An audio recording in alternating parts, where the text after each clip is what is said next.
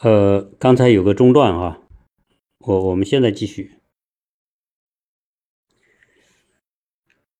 就是关于留学的话题。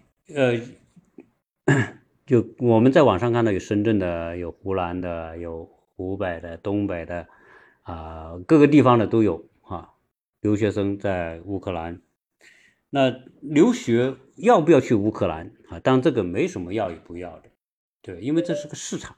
留学是一个巨大的市场，呃，中国人多啊，所以呢啊，总是有一些人啊会选择去不同的国家留学啊，除了去这个所谓的欧洲啊，什么英国啊，到美洲、加拿大、美国，也到澳大利亚、新西兰，对吧？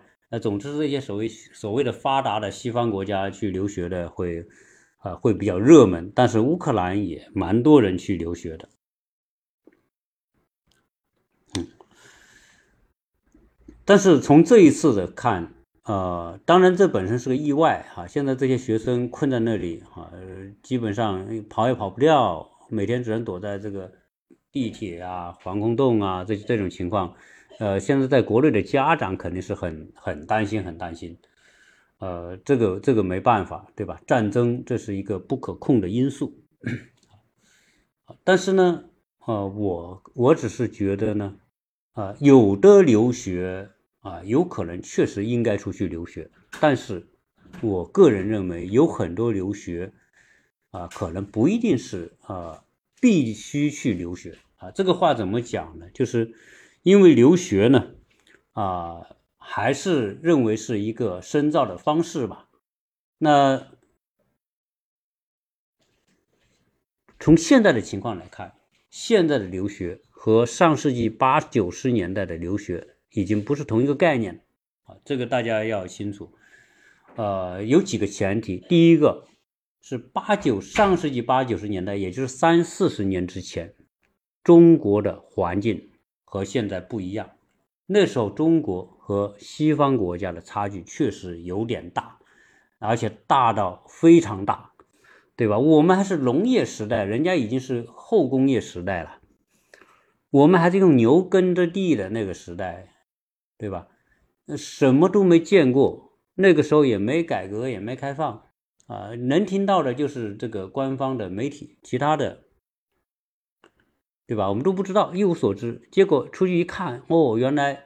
啊，那个才是一个更加啊欣欣向荣的世界。呃，我们还很穷，那个时候我们才知道我们很穷，对吧？那时候有个笑话嘛，说说我们很好，对吧？这个说台湾同胞处于水深火热当中，啊，他们现在啊这个吃的都没有啊，只能啃香蕉皮，对吧？这时候我那时候我们是这这样认知的啊。当然，台湾人也说大陆 也是水深火热，对吧？呃，我们也把香蕉皮。呃，收集收集，然后寄给大陆同胞吧。就是那个时候确实穷，所以一有机会出国留学，啊，当然就不一样。而且呢，啊，由于这种差距大，我们实在落后太多，所以可学的东西就多嘛。啊，那既然可学的东西多，那留学的价值就高嘛，对吧？因为你拉得太远了，而且那个时候不是谁都能去留学。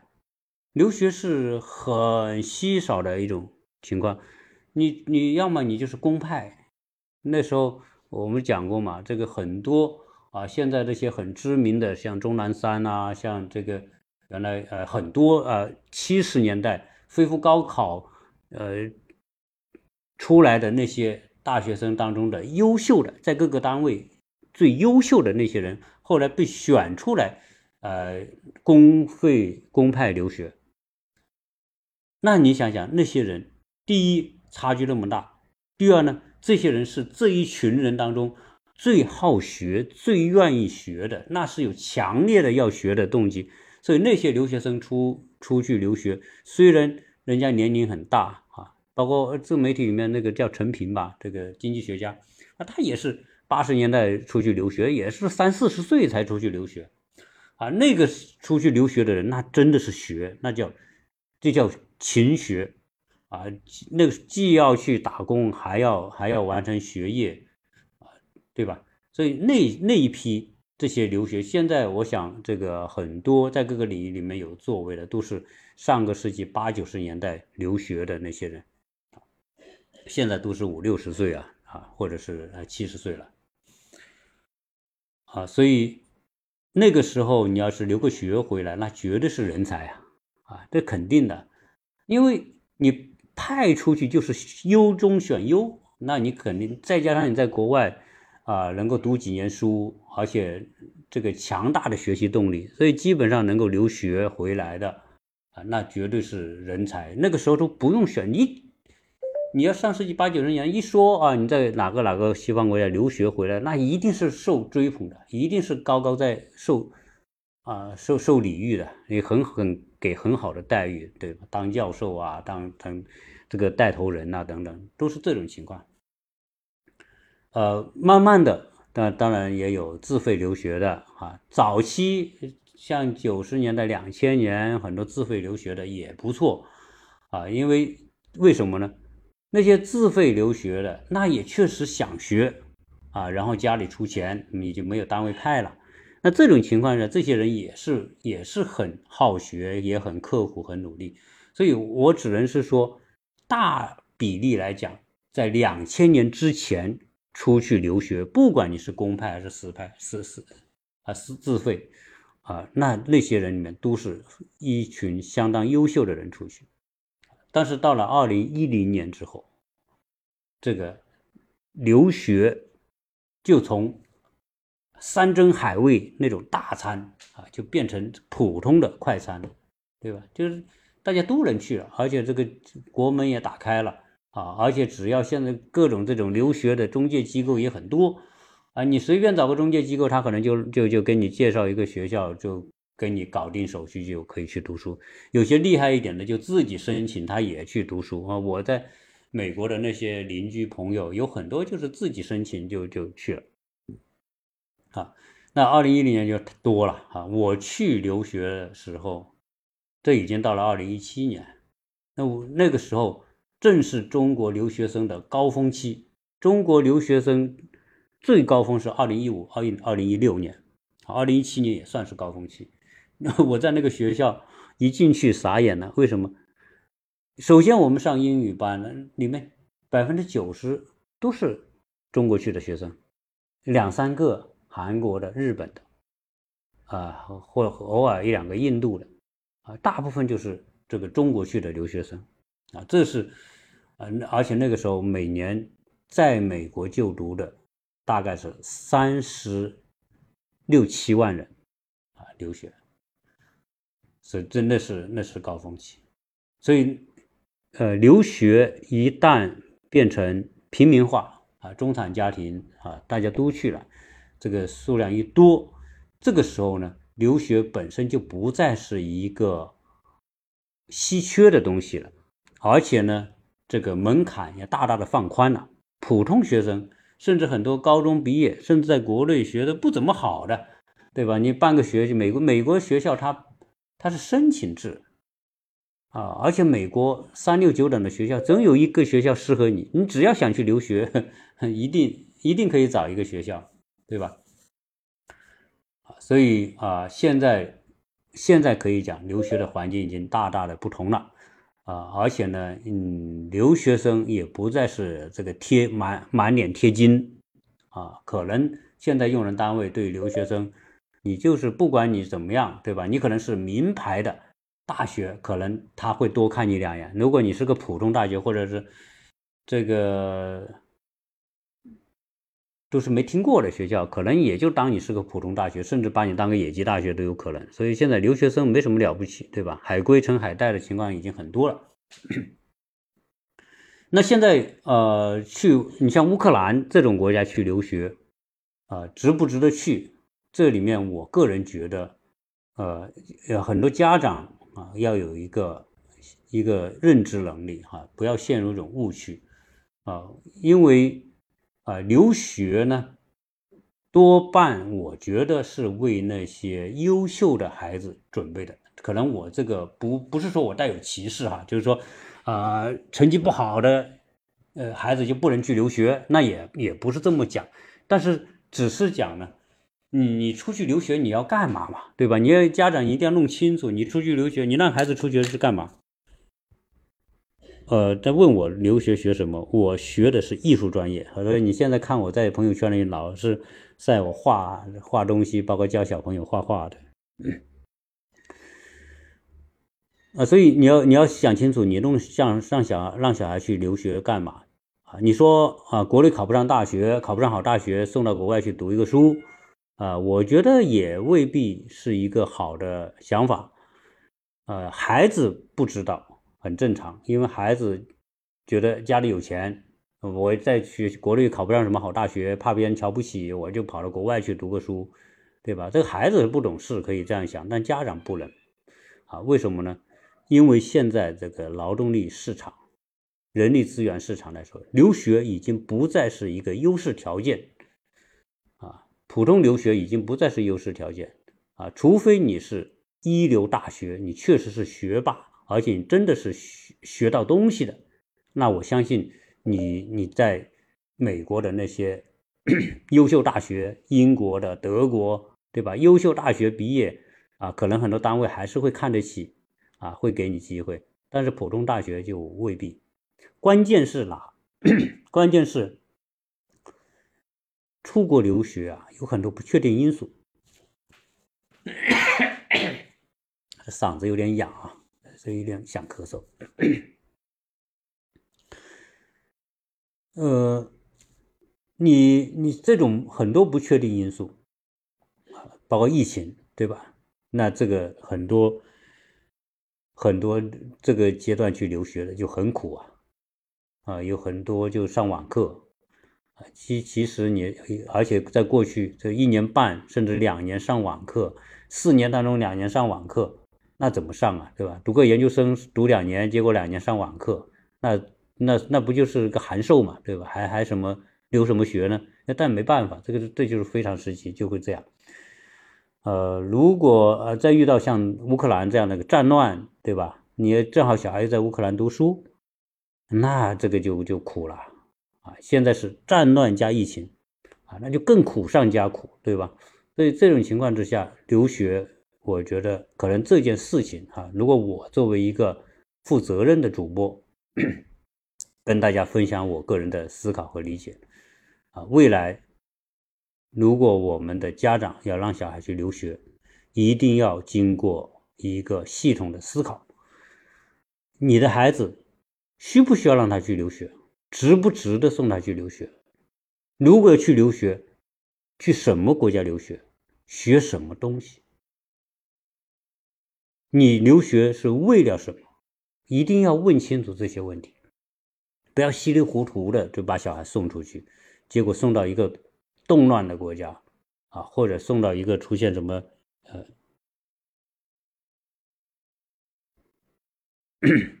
这这个是呃，所以呃，你说去乌克兰，我在网上看了一下关于乌克兰留学，结果呢有很多中介的一些宣传资料啊，这个我看完之后我就觉得啊，中介啊，留学中介吧，你说。你不找他吧，你可能自己找不到这个相应的信息渠道。你找他吧，啊，他就是一个坑，他就是一个叫什么？现在最时髦的一个话啊，就是啊，就是陷阱吧，啊，或者挖陷阱吧，对吧？那这些中介，我看写乌克兰的留学的套路也是对。呃，叫杀猪盘吧，对吧？这里面我觉得是有。你看乌讲乌克兰留学，现在你要打开网上搜乌克兰留学，还是有很多中介发的那些信息在网上说乌克兰多么多么好，还在把乌克兰吹成花啊！这在乌克兰就不能说这个国家不好，但是中介所所吹嘘的啊，我觉得是一定是这个言过其实。他说：“这个呃，乌克兰有多好？我我找一段跟大家说一说啊。你看，嗯，我看看啊，这不是我说的啊，我我也无意去去给给这个乌克兰的什么学校去做什么推广，我根本就不想。而而且你要听到我前面讲的，我就是说留学要啊要谨慎啊。中介在网上吹嘘的是这样讲的，我念一段啊，这个这个不是我瞎编的啊，也不是我那个，呃，他说乌克兰跟中国的高。高等教育相比，可谓啊，这么讲啊，以乌克兰相比，中国的高等教育可谓绝对数量少，世界名校更少，称得上世界名校只有北大、清华等少数学院，而全国知名的高校也只有几十所。中国有十三亿人口，全国。高校加起来却不过一千一百所，平均约一百万人才有一所高校，而乌克兰平均不到五万人就有两所高校。从这个意义上讲，中国高等教育资源十分匮乏。中国每年有上百万的高考生落榜，中国有不少人选择出国留学，而乌克兰就是很多学生理想的留学地。大家听到没？这这就中介写的，不是我写的啊！他就为了这个这个赚中介服务费，为了杀别人猪啊！然后他又讲，他说，呃，中国学生为什么要去选乌克兰留学呢？啊，乌克兰留学好在哪里呢？他讲，乌克兰高等教育啊具有巨大优势，呃，比如说乌克兰的教育的巨大优势，呃，这里面讲什么？我就不多念了，我随便讲讲吧。啊，说这个，啊，容易入学，对吧？入学条件很低，啊，申请就可以了。哪怕你在国内，只要有个高中、职业高中、中专，啊，技校等等，你都可以申请乌克兰的大学。你看门槛多低，对吧？你就可以，啊，而且录取的条件也很宽，呃，十五岁到五十岁都可以。然后呢，学费很低啊，中国的大大多数的自费学生啊，在乌克兰学习一年也就是两万五到三万块钱啊。最好的大学如基辅大学、国立航空大学，一般一年的学费也就两千五到三千美元，加上生活费，一年大概就四万多人民币啊。你看，这是为了做广告啊。然后呢，说这个学制短，可以本硕连读啊，这个也。本硕连读五年教育体制，等于说五年就可以混个硕士回来，对吧？啊，加了一年，呃，总之吧，反正就是乌克兰就是一个教育的天堂啊，被他们说成是这个样子啊。这个，呃，我个人觉得，这个乌克兰的留学。不是说他绝对不能去啊，我真不是这么讲，但是绝对不像中介说的这么好。呃，原因是什么？乌克兰它源自于原来的前苏联。呃，我在有一期节目讲到乌克兰的时候，乌克兰还是有很多条件是非常不错的，啊，继承了呃当初这个苏联的百分之三十多的尖端的军事工业。呃，每他有三百多万的科研人员，呃，前苏联的最大的安东诺夫飞机制造，然后他的这个航空母舰，对吧？就像原来我们讲的这个瓦良格号，就是在就是在乌克兰建的啊。然后他有这个航空动力发动机，世界上最大动力的发动机啊。也是在乌克兰，啊，乌克兰还有这个军工技术方面有很多的机构都是在乌克兰，所以乌克兰有些方面还是算得上是先进。但是后来这三三十年折腾下来，很多人才该跑的也跑了，对吧？也差不多了，啊，可能还留了一点底子吧，比如说这个什么，它的这个航空啊，航天。这个军工或者它的一些机械啊制造啊，它的这些有一个研究所是世界最顶级的研究所，就是焊接研究所啊，也在这个乌克兰。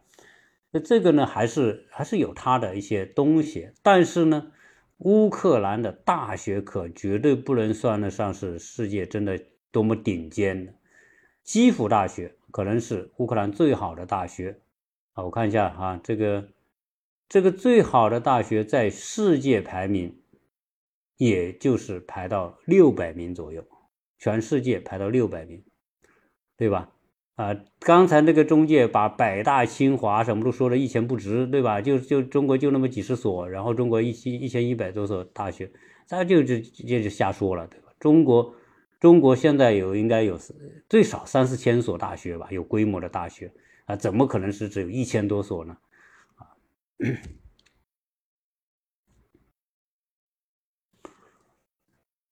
啊，我我这可能是我这是第二阶段的直播，所以这次直播我可能不一定播到一个小时啊，反正反正说多少算多少吧。啊，所以所以像这种国家去留学，如果你要学的是啊这个国家特别的强项啊，而且你是对口学这个。那可能还行。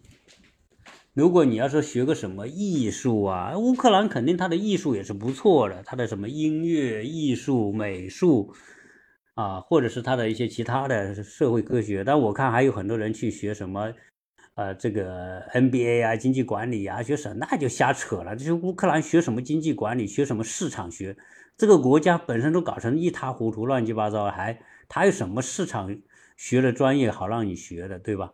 还有去学计算机呀，学什么？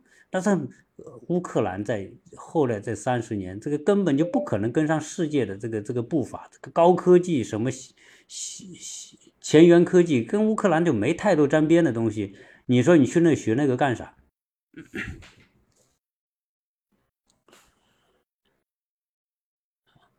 呃，而且呢，你像这种乌克兰还有个问题。当然，我说的大家举一反三哈。我说乌克兰，那不说只有乌克兰，还有很多国家。因为你去很多什么，甚至太平洋、印度洋那些小岛国，还有留学生去留学的呢，对吧？还有还有什么啊？南美洲还有学生去留学的啊？印度啊，那好多地方都都有这个留学生去留学的啊，就跟就跟乌克兰一样嘛。对吧你你去那些国家留学。除如除非那个国家是英语国家，可能还行。如果不是英语国家啊，你去乌克兰，所有的留学，你首先你要听得懂人家说啥吧，对不对？你都听不懂人家说啥，你去留什么学呢？你所以第一年你可能学语言，学语言，一个语言哪那么容易学啊？你都十七八岁了，二十岁了。你去学个语言一一年，你就想学到可以读大学的程度，那不瞎扯吗？对吧？你学一年之后，人家可是为了赚你的钱，糊弄糊弄你。你学一年，把标准放低放低再放低，然后一年之后说可以了，你就可以这个上专业课了。但是你给你去上专业课，你也听不懂啊。你就乌克兰说乌克兰语，你学一年乌克兰语，你就能够听懂大学的课？能够完成大学的作业，那不是自己骗自己吗？你说去学那个干嘛？啊，你说什么其他的那些那些那些国家啊，类似的都一样啊？为什么英语还凑合呢？如果这个国家是英语国家，那那毕竟来说，英语是世界通用语言，你真的能够别说掌握百分之百掌握，你掌握百分之五十、百分之七十的英语的能力。啊，你最少走遍全世界，你还没有太多障碍。就像鸟叔我这样，对吧？我现在虽然谈不上英语多精通，但是你现在让我放放我去世界任何一个国家，我不害怕。为什么我能跟别人沟通？最起码基基本的没问题吧？啊，这个日常的一些一些沟通啊，不是那么深入的，不是那么专业化、那么难的沟通。我，所以我我你现在让我去哪，我也不害怕。啊，所以你学到英语还是有这个好处嘛？对，所以英语毕竟是世界呃真正意义上的国际语言了，世界通用语言啊所以你去学个这个，找个小国，是吧？你搞个莫桑比克，你你搞个老挝，你搞个缅甸，你去学个缅甸语，然后你干嘛？不是说瞧不起这些缅甸语的这个这个这个小国的语言，小国这些语言就注定他用的面很狭窄，对吧？你那么狭窄，你花那么多精力去学一个这个这不说没用，就几乎等于没用的一个语言，你学它干嘛？难道你读完书、留完学回来之后，你、你、你有多少机会是做着跟这个国家相关联的工作啊？你可能做做贸易啊，什么还有可能。但是有些国家这个说的不好听，本身市场就小，体量小，容得下多少人去做？所以你你出留学花这么大的本钱去留学，结果再遇到一个战乱，那这个本钱就花大了。现在。你我们都在自媒体上看到很多留学生真的哭着想搞一张票回来，一张机票一百多万一张机票，各位，对吧？那不是亏大了吗？啊，所以我说这个不是我我绝无在现在这样一个时刻去啊去调侃在乌克兰的留学生，我只是讲这个家长在选择留学的时候。要认清的一个现实哈，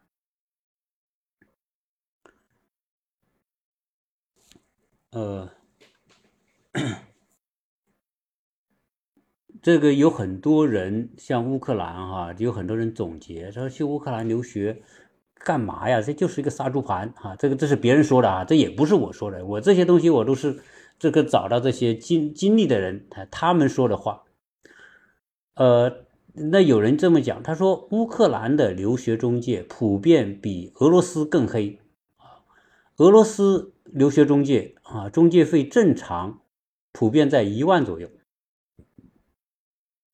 啊。如果高出这个这个，可能就是就是坑了。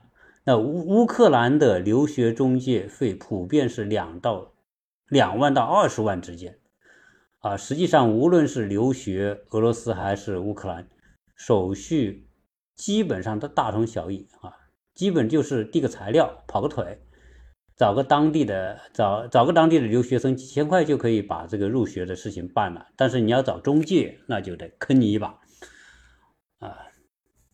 所以啊，嗯，对中介来说啊，我觉得确实啊，这个中国有很多中介，特别是在国外的这些中国人骗中国人的情况实在蛮多的啊。这一点来说呢也是中国人的可恨之处哈，对吧？我们，但是就是说我们每一次都会讲，这这你看，这是中国人干的，中国人干的，确实啊，你这个老乡坑老乡的情况也蛮多的啊，也趁你信任他，对吧？然后就就就各种方式来坑啊，这也是我觉得从这点来说是中国哈，我们说虽然说我们今天强大，但是我们有很多劣性呐。还是还是存在啊，就我每次开车，我你看我我现在我就举个例子，我今天出去，就这个公园，我就看到这个公园很多人坐在，因为出晒太阳嘛，然后地上扔很多的垃圾，我真的就不能理解，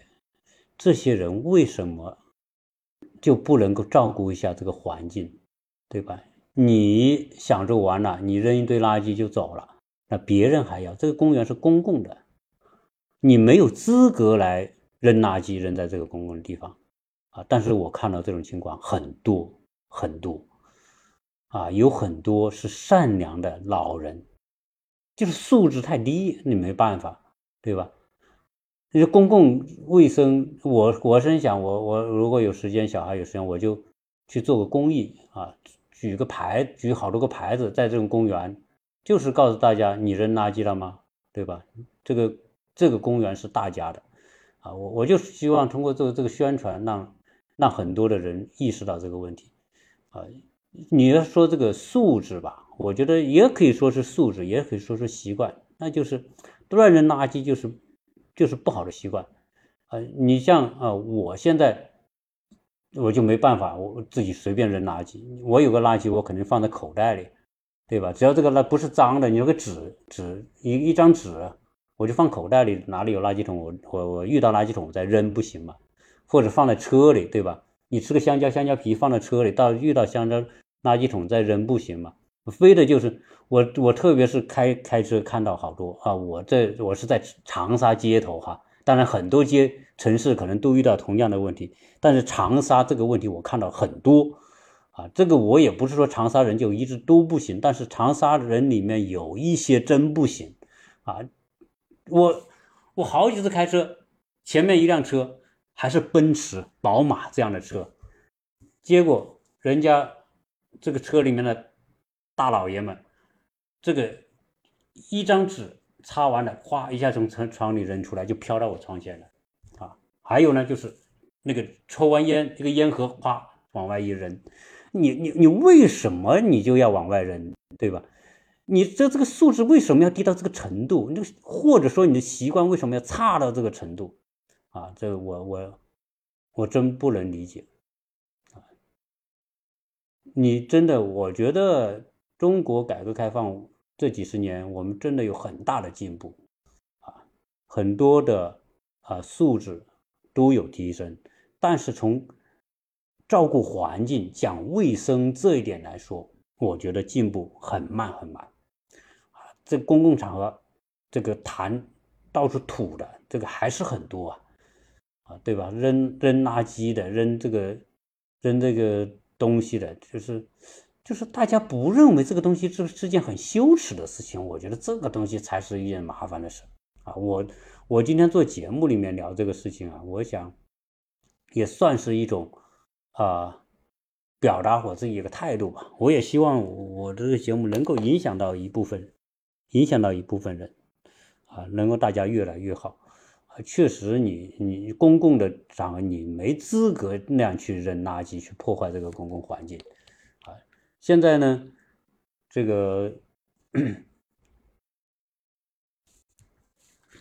啊，这个话题就就聊就聊这么多吧，啊，所以刚才讲的这个乌克兰这个留学啊，这个啊，那你要学个小语种，那也是个也是个麻烦事，对吧？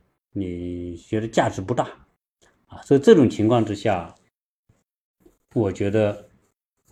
其实很多是没必要出去留学的，我就说句实话，说句心里话，呃，孩子就在有些呢就在国内读就挺好的啊，所以我现在也在改变观念。如果我孩子他说他我女儿他说他不想出去留学，他我就想在国内读个大学，我觉得这也挺好，对吧？只要你觉得为什么呢？因为呃，当然他这个语言在毕竟在外面待待了那么多年，可能还是有基础了，但是。就我说的，就是这个，你出去留学啊，你不管你去，如果这个孩子不是特别优秀的学习型的，有强烈的内在动力啊，我觉得可留学可不留学啊，因为留学真没有像像想象的那么有意义啊。第第一，学东西，我刚才讲了，你你要花一年时间学语言，而且你这个语言也是半生不熟的语言啊。如果你就算读四年大学，其实，你的知识的吸收能力是有限的，因为语言是个障碍。就算你能去上那个专业课，你还还是你还是理解不了那么深啊！你四年下来学到的东西，未必会比在国内读四年大学学的东西多到哪里去啊！这个，我觉得这个话可能会比较。对有些人来说，啊，可能会比较扎心啊，啊，就是把这个留学这个美好的事情，竟被你说成这样，对。但是我觉得事实就是这样，啊，而且呢，如果真正好学的孩子出去留学没问题，不好学的孩子在国内读一读，啊，那我觉得也挺好。然后学点技术，对吧？能还是可以找到不错的工作，呃。毕竟出国啊是一件带有风险的事情，而且现在这样一个国际大转型的阶段，这个不确定因素会越来越多啊。从国际的冲突啊，就是为什么冲突越来越多？因为现在是从一个旧秩序向新秩序转变的过程，必然会伴随着大量的国际的这种这种冲突和纷争，甚至战争啊。所以呃，一些比较弱的这些小国，说不定哪天就来个什么政变呢？你看泰国啊，什么缅甸呐，动不动就政变；非洲那些国家动不动就政变，对吧？这个国家这种情况很多了啊，所以呃，中国总体来说，我觉得啊，只要中国那么多大学，几千所大学，还是有 适合自己读的。这个就只是说呢，不要盲从。我想说到这么多啊，就是出出不出去留学啊，不要盲从，不要别人都去了，所以我的去，别人孩子都留学，我的孩子留学，不是这个概念啊，一定要弄清楚。教育是个匹配的过程。如果听过我过去节目，我相信你一定还记得我的这个观点。读大学也是个匹配，这个匹配是双方面的。你的孩子本身的情况和条件应该匹配和他的情况条件相应的学校。如果他是学霸，就找一个一流的大学去；如果他不是学霸，啊，你可能就是个中上，那你就找一个排名一百、两百、三百名的学校也就可以了，对吧？如果他就是个普普通通的孩子，你就读个普普通通的学校也是。最起码来说不会给他压力啊，只要匹配呢，最少来说心身上不会遭受那么大的压力啊，不会不会受到那么大的影响。不知道我呃我这个观点啊，大家认不认同？认同的给给来一个六六六啊，来来，让我知道一下哈，要不然这个叨叨叨叨这么多，要自己瞎叨，然后别人都并不认同。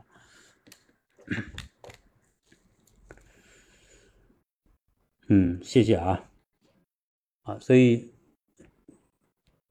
这一期的呃直播呢，呃，聊了聊这个这个留学的，其实还有一个话题就是关于这个，有很多人说啊，现在网上不是有讲嘛，就是这个讲到乌克兰的。这个问题里面有一个乌克兰对乌克兰这个女性的一个说法，呃，这个说是带有什么，就是啊，别人正处于灾难和痛苦当中，我们拿别人当当这个话题去调侃啊，好像这个，而且呢，而且这种调侃呢，让人让别人很反感。我觉得这个呢，既能啊，也算是能理解了。这种情况啊，其实呢，啊，我觉得讲乌克兰美女这个事呢，啊，可能很多人会认为这是幸灾乐祸啊，人家都苦灾难深重的时候，你你那说要把人家的美女都弄过来，对吧？你这不是叫什么叫叫啊？叫幸灾乐祸啊？也不能说是幸灾，总之是说把你的想入非非建立在别人痛苦之上，嗯，这个是不好啊。但是呢，我觉得很多国内的听友聊到乌克兰美女，呃，从很多角度确实是正面的一种欣赏啊。我觉得这一点也是不能否认，因为确实乌克兰的女孩长得漂亮，特别是没结婚的女孩，啊，这个要身材有身材，这个要长相有长相，对吧？要身高有身高，这个这个是没办法，这是天生的啊，所以。呃，所有的人都欣赏美女，这也是这也是一种天性。呃，只是呢，现在是不是这那么多的乌克兰的女孩都愿意嫁到中国来啊？这个就没有标准了。有人说乐意，有人说不乐意啊。有人说什么说这个，因为他们是白种人，可能他们的审美各方面会觉得，哎，呃，从审美的角度，他们可能更愿意找一个西方的男的，对吧？高大帅气。呃，中国的男的个啊各方面都都没那么高大啊，然后呢，长相可能也不一定符合他们的审美，对吧？啊，这个东西，但是啊，但是话又说回来，很多的乌克兰的女性，特别是跟中国的男的结婚的，嫁到中国来的，呃，大部分的是认可中国男性，为什么呢？因为中国的男性还是。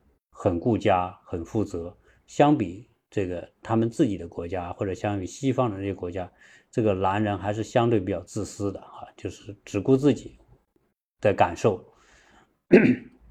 相应来说呢，对家庭的责任啊，对对太太对那个可能不像中国男人那么负有责任啊。但我要说回来想啊，中国男的对家庭负责任的肯定有，而且有相当比例的中国男性是对家庭负责任。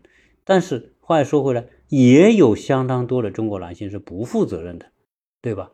所以这个东西一概而不能一概而论，只能是说可能这些出来谈的这些呃嫁了中国的乌克兰美女，啊，她碰到的啊正好是一个负责任的男的，所以他就说中国的男人负责任，这这就很典型的叫以偏概全嘛。你你只碰到自己一个老公负责任，你就说中国男人负责任，这个这个这个本身你听听就可以了，当然也不能作为一个依据，对吧？啊，总之呢。呃，我相信会有很多乌克兰的女女人愿意嫁到中国。确实，中国的变化在国际上的这种形象越来越正面，啊，国际的地位越来越高，啊，中国的这种国家发展、城市发展、生活条件、生活的丰富程度、物质生活的便利。种种方面来说吧，他可能到了中国，哎，发现中国真的还不错，中真的挺好。这个不要说乌克兰女性，你看多少英国的、美国的、法国的、什么加拿大的那些年轻人到了中国之后，他都傻眼了。原来他们在舆论呐各方面宣传当中所所形成的中国的印象是一个啊，并不是他们那么想象那么好的国家。啊，不是那么先进发达，结果到中国一看，比他们自己国家似乎要先进很多，最少在城市建设上要先进很多。他们完全就颠覆了。那中国哪是什么这个落后国家？中国现在在很多方面都远远超过西方国家。那那你要说生活的角度、交通便利的角度，那中国确实超出了许许多多的西方国家。最发达的所谓的美国，那跟中国今天的这个生活的便利性来说，我觉得中国比美国要便利多了。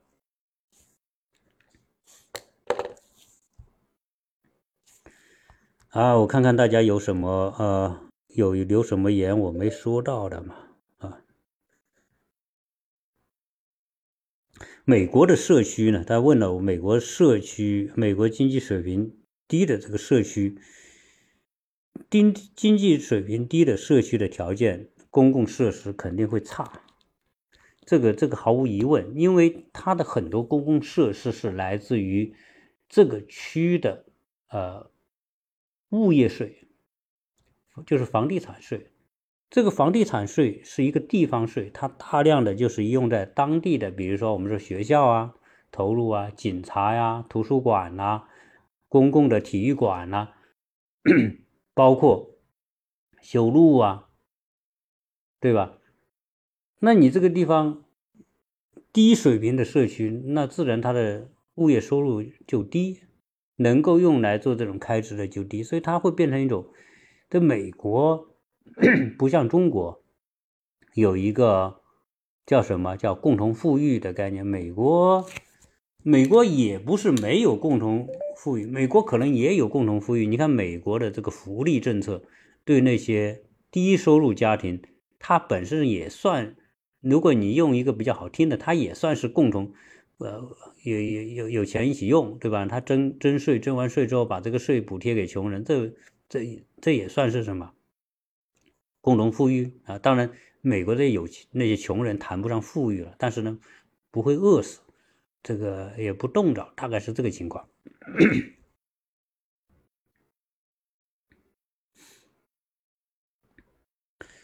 呃，谢谢赞助我的这个一二三豆羹哈，这个本场赞助第一名啊，我要向你致敬啊。嗯，好，有好多赞助我，好多支持我的哈，这个我就不一一表示感谢了。凡是你赞助我，我都看得到，我都心存。感谢，嗯，世界语这个语言以及语种只只是曾经我们读书的时候好像还流行过一下子，后来也就没有了。现在你还谁还去学什么世界语了？嗯，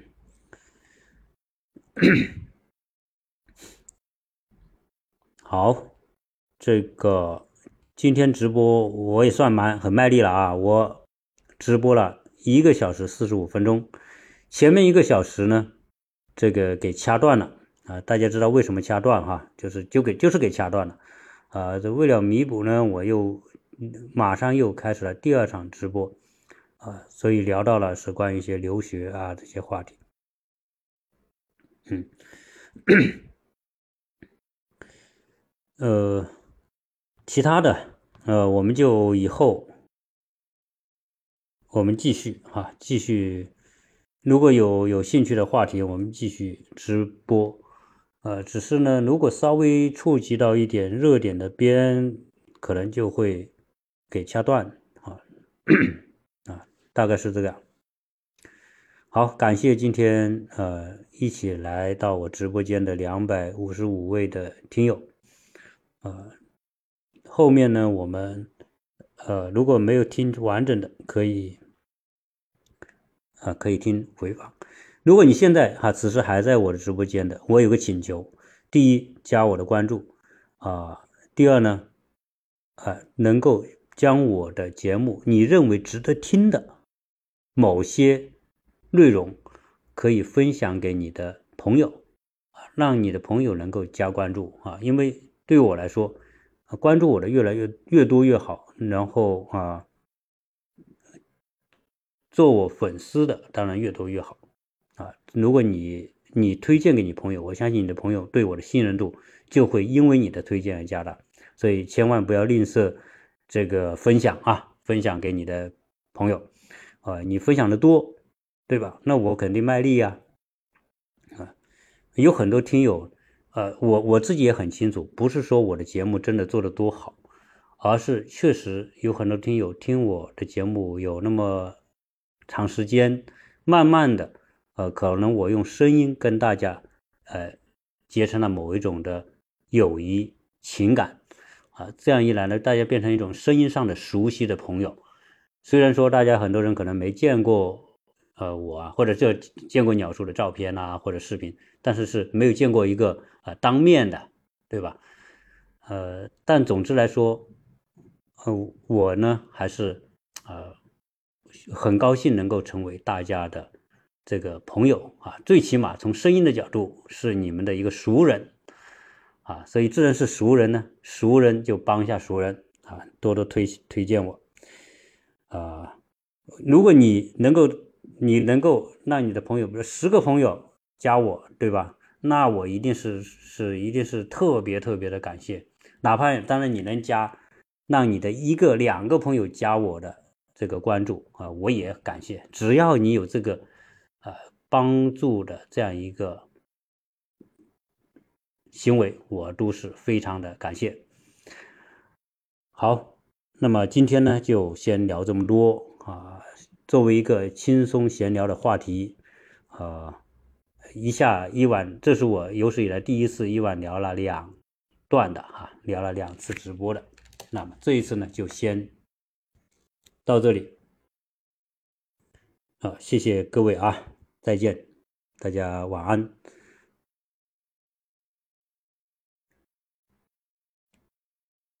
呃。多家渠道，我不知道怎么叫多开渠道啊。谢谢我我我，因为我重点的节目就是做鸟叔看世界啊，所以你要么就是关注我这个专辑，要么关注啊我的这个呃广播都可以。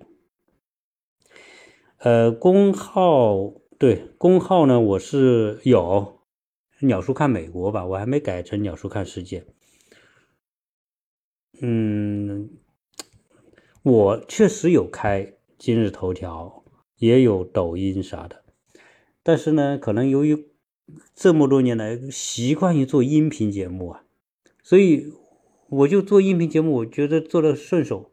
比如我跟大家聊天啊什么，我就啊觉得很很很很自在啊，因为没有这个摄像嘛，没有没有那个视频，视频还有个形象问题，对吧？你这个形象不好的时候啊，状态不好的时候，又怕。怕那个，而且可能也还是习惯于音频吧，因为有我的很多听友，我的听友跟我呢关系算是比较紧密，啊，大家不呃基本上开车啊、办事情啊、做饭呐，有很多妈妈，我有很多妈妈的听友啊，就是女性听友，大概百分之四十啊，他们都会说做饭的时候、搞卫生的时候听我听我聊天哈，啊，就变成了一种。一种重要的一种方式吧，是，所以，所以我也习惯了。抖音呢，我想做，但是呢，我还没有找到一种特别好的感觉。我怕做出来呢，大家可以偶尔留意一下这个鸟叔哈。呃，我抖音呢，呃，我这里好像不能说太多，说太多这个，因为这是不同的平台，这是喜马拉雅的平台。我老说抖音什么的，有可能 人家会说我在。那这个什么，这个粉丝啊，或者是什么，总之吧，这个这个平台都是有一种自我保护了。